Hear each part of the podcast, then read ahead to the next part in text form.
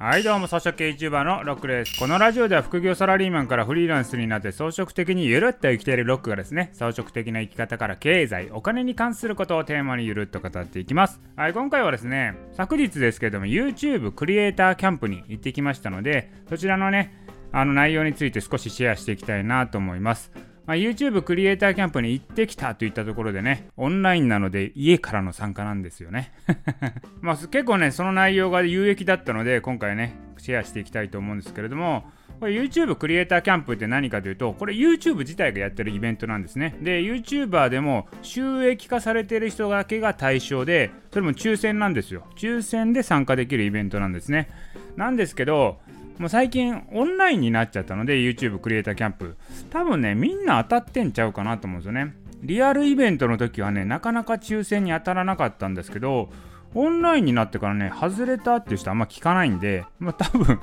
抽選と言いつつみんな当たってる感じじゃないかなと思います。まあ一応ね収益化してる人じゃないとあの参加できないので誰でも参加できるというものではないですと。で中身は何をやったかというと,、えーとまあ、そういういろんなね、まあ、セッションがあってそこを見るっていう感じなんですけど今回のテーマは YouTube の動画が再生される仕組み。YouTube っていうのがどういうところをね重視してるのかっていうところがねポイントとしてセッションがありました。あとはですねパネルディスカッションっていうのがあってまあ、そこではですね YouTuber の大食いでやられてるロシアン佐藤さんとかあと渡辺夫婦っていうね YouTuber さんが出てきて普段どういうことやってるのかっていうのをね、まあ、生の声を聞くというパネルディスカッションがありました、はい、こういうですね YouTube 側からの発信って結構重要なんですよね。こういうなんか YouTube 側のなんかアリゴリズムとか見えないルールみたいなのがこういろんな人がいろんな憶測を話すじゃないですか、まあ、何が正しいかっていうのは本当わからない世界なんですよ。なんですけど改めて運営側がこういうことを重要視してますよっていうことをね確認することは結構重要です。で内容としてね感じたことはですね、まあ、結局ですよ、まあ、全体通してまあ一つのこと言ってるなと思ったのはやっぱり視聴者ファースト。これでしたね。ねいろんなねこう YouTube に関するテクニックとかなんかアルゴリズムがどうだとか指標がどうだとかっていろいろあるじゃないですか、まあ、いろんな人がいろんなこと言ってますよね、まあ、なんですけど結局は視聴者のためにいいものを作る。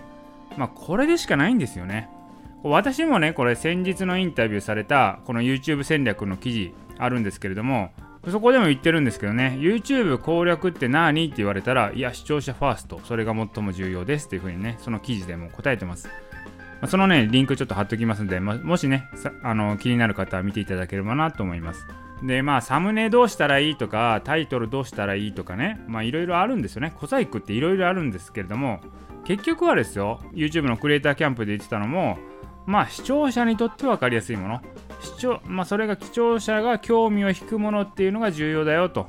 いうことなんですよね。だからそれがね最終的に数字になって現れてくるっていうことなのでだから数字を取ることを目的にしちゃダメだよと。あくまで目標は視聴者様を満足させること満足してもらうことその結果数字として出てくるということなので順番が違うんですね。数字を取ることを目標にしちゃダメなんですよ。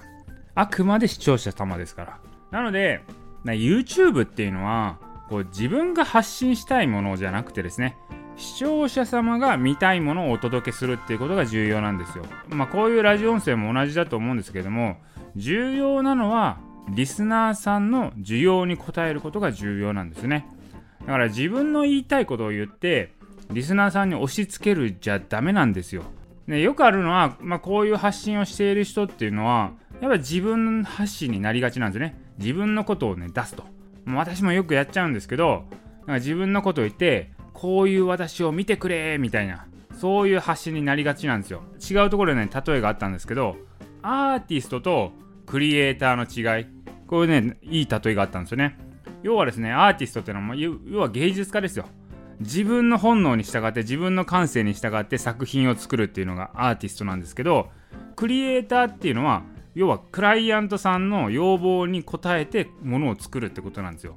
だからクリエイターは実はですねクライアントさんの要望なので自分のなんですよね感性とかこういうものを作りたいっていうものは実はクリエイターは作れなくて自分の作りたいものを作ってるのはアーティスト。で要はクライアントさんの要望に応えて作ってるのがクリエイターっていうね。そういう違いをね例えてるのがあったんですよね。だから例えば作曲家さんとかあとまああのアイドルの歌を作る秋元さんとかも言ってるらしいんですけど書きたい曲と売れる曲っていうのもまたこれが違うというふうに言ってるんですよね。結局自分のやりたいことと人に受けることっていうのは違うわけなんですよ。だからこういう発信とかね YouTube もそうなんですけどビジネス的に考えれば、まあ、アーティストは要は売れないわけなんですね。なんだけど売れるためには需要に応えるっていうことをやっていかなきゃいけないっていうのがまあ現実世界なんだと。いうことですね。まあ話だいぶそれちゃったんですけどまあそういうことをね改めて感じた YouTube クリエイターキャンプでしたということですね。まあアーティストとクリエイターということで